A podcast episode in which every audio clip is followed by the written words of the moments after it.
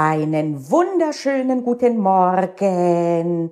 Letzte Woche habe ich dir die Worum es geht Methode vorgestellt, mit der du an neue Fächer rangehst, um ein Gefühl dafür zu erlangen oder aber bei der Wiederholung dich einstimmst für das Fach oder aber auch dich selbst kontrollierst, wo du dich befindest.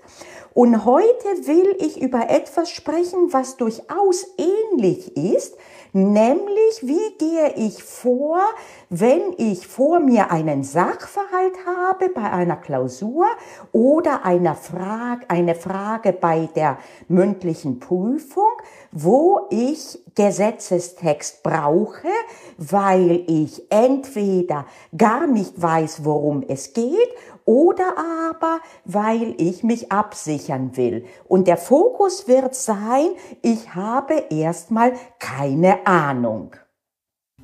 Ich bin Panayota Lakis, ehemalige Universitätsprofessorin und passionierte Juristin. Neben mir sitzt Justus, das Juramaskottchen. Zusammen sind wir Jura-Examen stressfrei. Der Mitgliederbereich, in dem du echte zivilrechtliche Vorlesungen richtig vom Original findest. Und das Beste daran, du kannst sie wann, wo und so oft du willst anschauen, wenn du die App nutzt, sogar offline.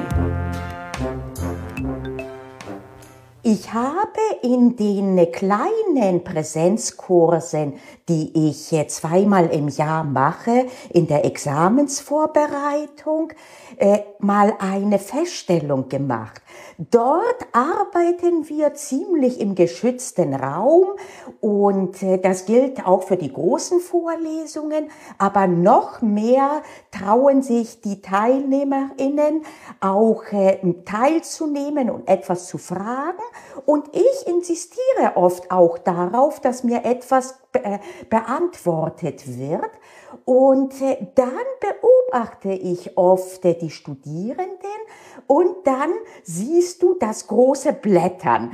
Das siehst du übrigens auch auf, auch oft als Prüferin in der mündlichen Staatsprüfung. Du fragst etwas und dann wird angefangen zu blättern.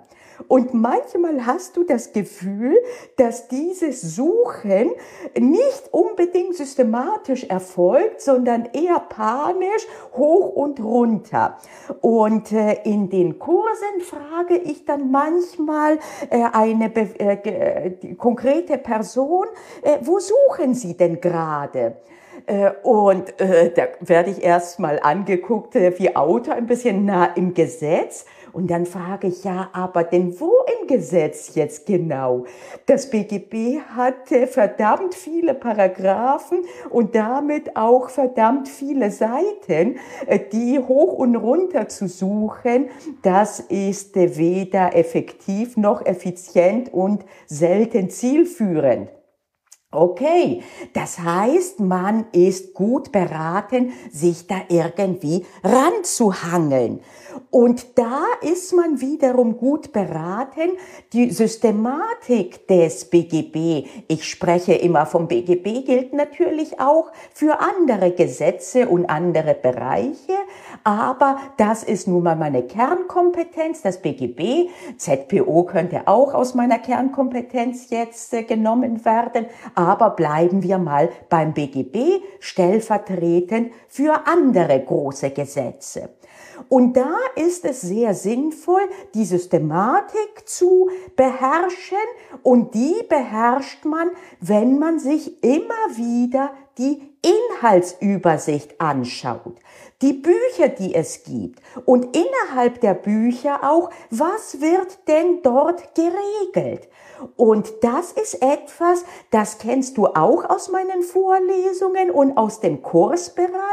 Nach dem ersten, worum es geht, ist das zweite eine Übersicht über die Gesetzesregelungen. Nachdem wir erfasst haben, nach gesundem Menschenverstand, welche Herausforderungen wohl der Gesetzgeber hatte und was er oder sie wohl zu regeln hatte, schauen wir uns jetzt an, wie wurde das denn systematisiert in unserem Gesetz, in unserem BGB drin? Und wenn ich das kenne, halbwegs, dann habe ich auch eher Anhaltspunkte zu suchen. Ich bin jetzt in einem Fall, ich habe eine Klausur vor mir und ich habe null Ahnung, wo denn die Anspruchsgrundlage zu finden sein könnte. Übrigens, spezifisch zu dem Finden der Anspruchsgrundlage habe ich auch einen Kurs im Mitgliederbereich. Und wenn du drin bist, sei dir bitte nicht zu fein, den anzuschauen, selbst dann, wenn du bereits in der Examensvorbereitung bist. Und wenn es nur ist, um dir die Sachen wieder äh, bestätigen zu lassen, wie gut und sinnvoll du an alles rangehst. Aber unabhängig davon jetzt, wo beginne ich zu suchen? Und je ähm, akuter die Situation ist, je mehr Stress ich habe, weil ich in der scharfen Klausur drin sitze, desto mehr ist es wichtig, wirklich da gezielt ranzugehen und von unten nach oben mich abzusichern. Und äh, ich habe da die äh, halt äh, die Reihenfolge, dass ich mich immer frage, ist jemand gestorben oder wird irgendein Tod erwähnt? Wenn nicht, dann kann es ja nicht das Erbrecht sein.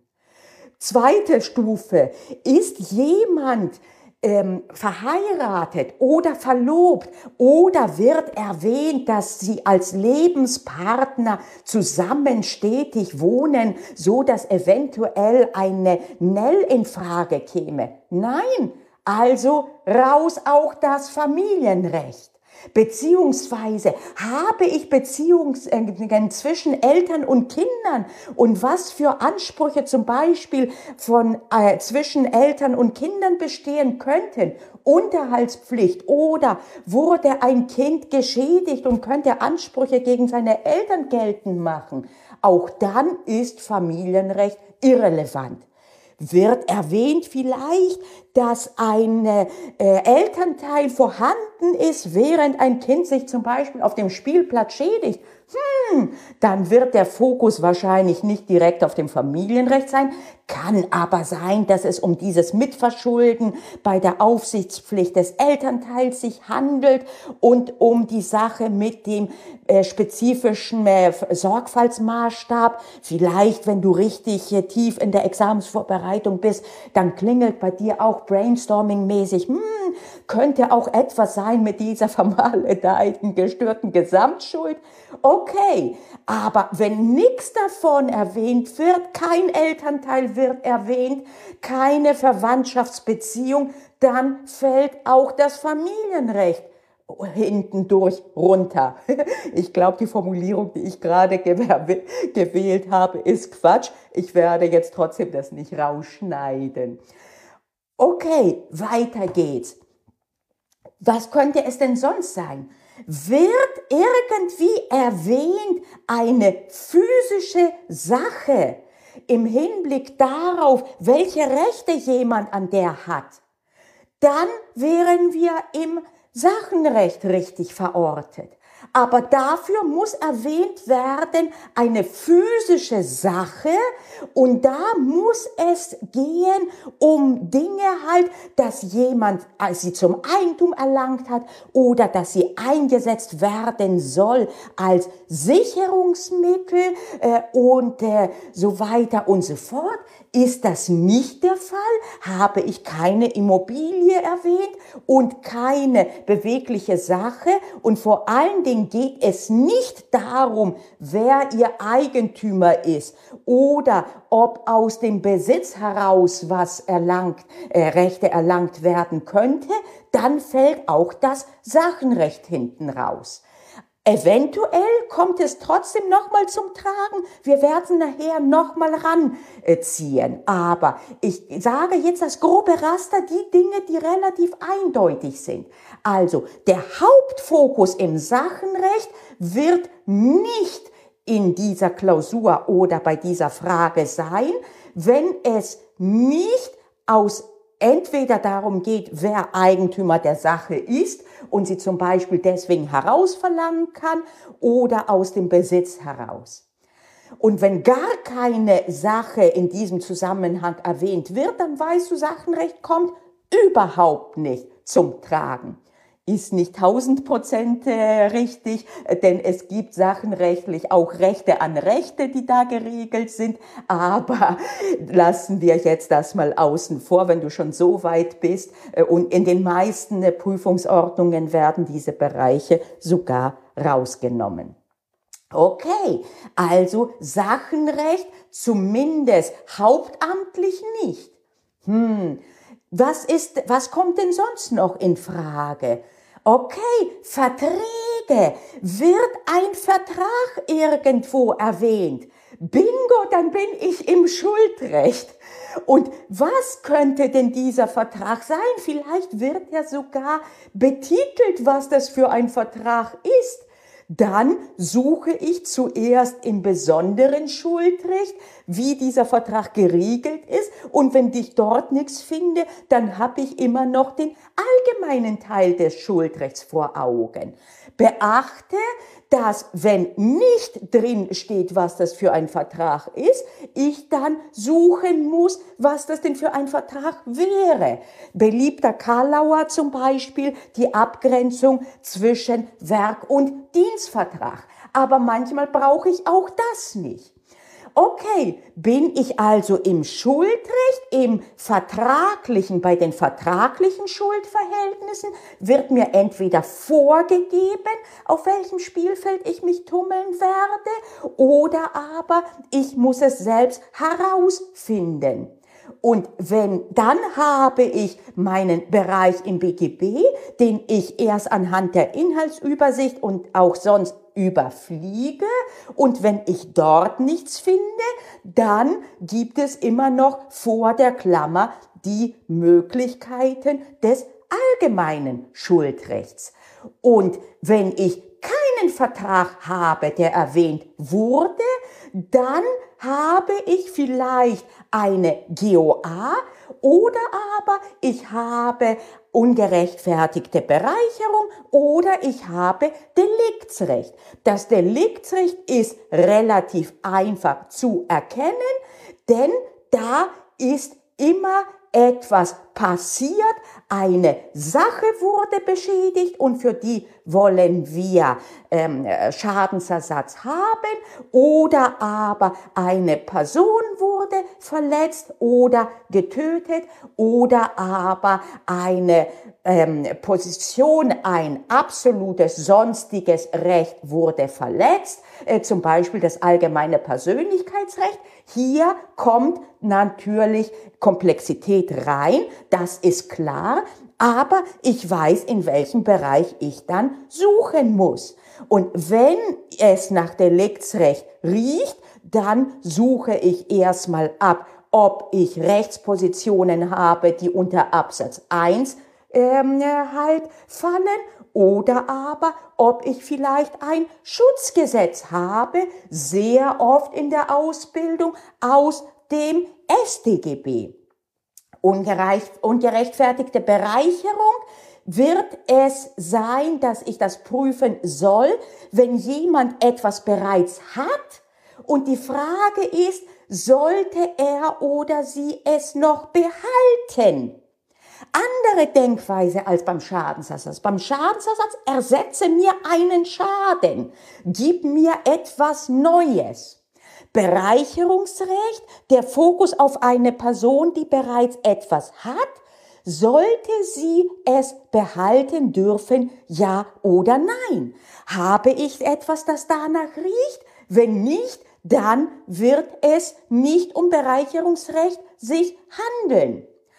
Und äh, so hangelst du dich dann vom einen zum anderen und dann kommt natürlich immer auch zusätzlich, wenn du dort nichts gefunden hast, dann kann es natürlich sein, dass der Bereich nur aus dem allgemeinen Teil ist, äh, weil aber das ist so gut wie immer in Kombination mit anderen Bereichen. Ich habe bisher nicht viele Klausuren gesehen, wo es nur um den allgemeinen Teil ging, sondern das ist immer im Zusammenhang zu sehen, äh, dass äh, eine Willenserklärung angefochten werden kann, äh, dass wir Nichtigkeit haben des Vertrages, dass er halt ähm, ähm, Verbotswidrigkeit, ja, Nichtigkeit habe ich ja bereits erwähnt, oder aus Sittenwidrigkeit oder was auch immer.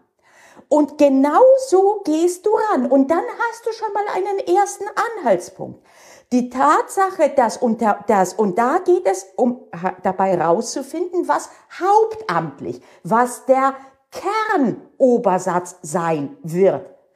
Und die Kernanspruchsgrundlage. Natürlich haben wir oft mehrere Bereiche, Konkurrenzen, weil wir durchaus, wenn wir vertragliche Ansprüche haben, konkurrierende auch deliktische haben können und so weiter und so fort.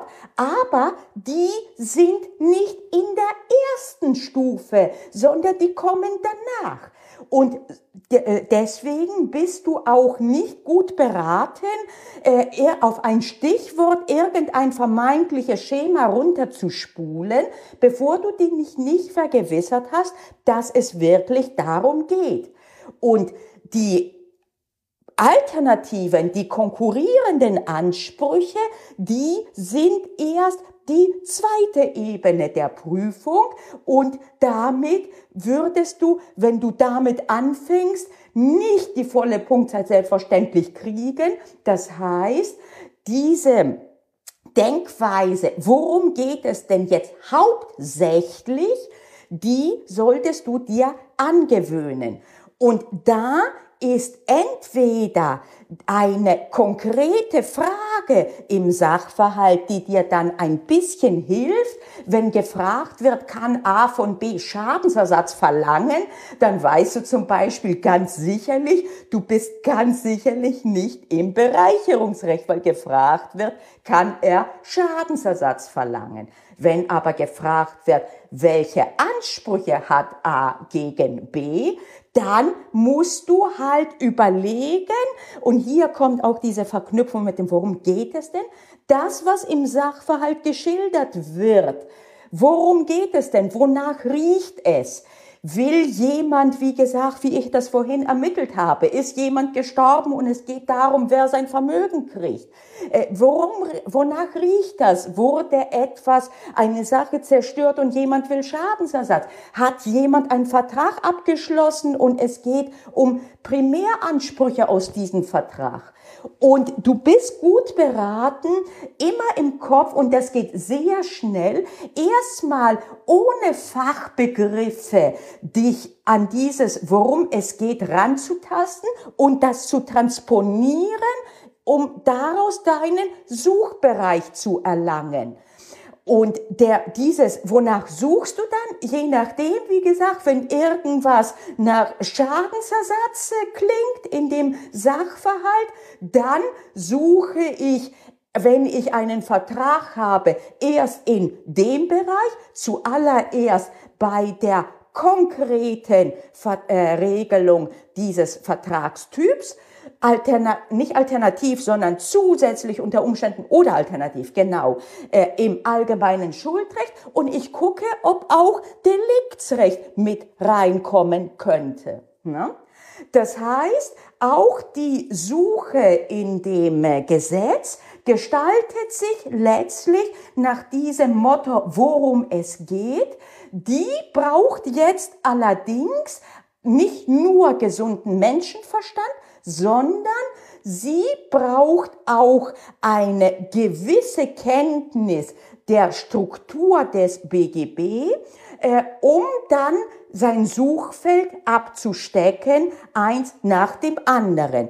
Und wenn man sich das angewöhnt hat und wenn man vertraut ist mit der Inhaltsübersicht und sich verkneift auf den, auf das Sachverzeichnis, wenn man es zu Hause hat, zu gehen, äh, dass viele äh, despektierlich die Idiotenwiese auch nennen. Jetzt weißt du auch warum. Nein, das stimmt nicht. Es ist der einfache Weg. Aber trainiert dir den bitte nicht an, denn der Schönfelder hat das nicht und dort musst du dir alleine helfen, wenn du dann in der scharfen Prüfungssituation bist. Und äh, diese Inhaltsübersicht, wie gesagt, kombiniert mit dem gesunden Menschenverstand, worum es geht, zeigt dir, wo du dann suchen kannst. Und wenn du so natürlich rangehst und nicht versuchst, nur aus deinem Kopf zu wissen, dass es, äh, das muss im Kaufrecht sein, dann kannst du dir auch dann helfen, wenn du etwas nicht findest, denn dann stellst du, wenn du an der ersten Stelle, wo du es gesucht hast, nichts findest, dann überlegst du, wo könnte es sonst noch sein? Wie ich das gesagt habe vorhin mit dem Schadensersatz. Habe ich einen Vertrag und weiß ich, was das für ein Vertragstyp ist und soll Schadensersatz im Zusammenhang mit diesem Vertrag äh, verlangt werden, dann gucke ich mir erstmal die Vorschriften dort an. Und wenn ich nichts finde, dann schiebe ich keine Panik, sondern überlege, wo könnte es sonst noch sein? Könnte ich eventuell aus den vorderen Vorschriften, aus dem 280 fortfolgenden namentlich im Schuldrecht vielleicht was rausfinden? Und, und, oder könnte ich deliktisch was finden? Und äh, mit anderen Worten, auch hier keine Panik, kein Auswendiglernen von Schemata, sondern die Schemata lernen selbst zu entwickeln, indem man erstens auch an den Sachverhalt mit dem gesunden Menschenverstand rangeht. Worum geht es denn hier? Dann vom Abstrusen, abstrus stimmt nicht, das Erbrechte kommt, ist nicht abstrus, aber vom Ungewöhnlichen her zum eher Gewöhnlichen ausschließen, eins nach dem anderen und das, was übrig bleibt, da wirst du dann finden. Und äh, so gehst du dann ran und so gewinnst du erstens Zeit und zweitens Zuversicht. In diesem Sinne, gesunden Menschenverstand nie vergessen bei Jura, glaube nicht denen, die dir suggerieren wollen, die juristische Denkweise sei irgendwie seltsam und unter Umständen sogar würde gegen den gesunden Menschenverstand gehen. Es ist genau umgekehrt. Nur erkennen die meisten außerhalb von Jura nicht genau, wie ihr gesunder Menschenverstand funktioniert in allen Schritten. Die kommen intuitiv zum Ergebnis, nicht alle, ich gestehe es. Wir Juristinnen lernen, die Schritte zu erkennen und sie ganz bewusst zu gehen. Okidoki, in diesem Sinne, Danke fürs Zuhören und bis nächste Woche. Na, hast du Lust auf mehr gekriegt? Dann guck dir doch mal den Mitgliederbereich näher an. Das kannst du über die Webseite kurse.juraexamen-stressfrei.de oder du kannst auch insofern reinschnuppern, wenn du auf YouTube gehst, auf meinem Kanal dort, dem Jura-Examen Stressfrei, habe ich eine eigene Playlist, wo ich immer wieder Original-Content aus dem Mitgliederbereich für alle zur Verfügung stelle, damit du reinschnuppern kannst und auch damit du was davon haben kannst. Also dann, bis nächste Woche, schätze ich mal.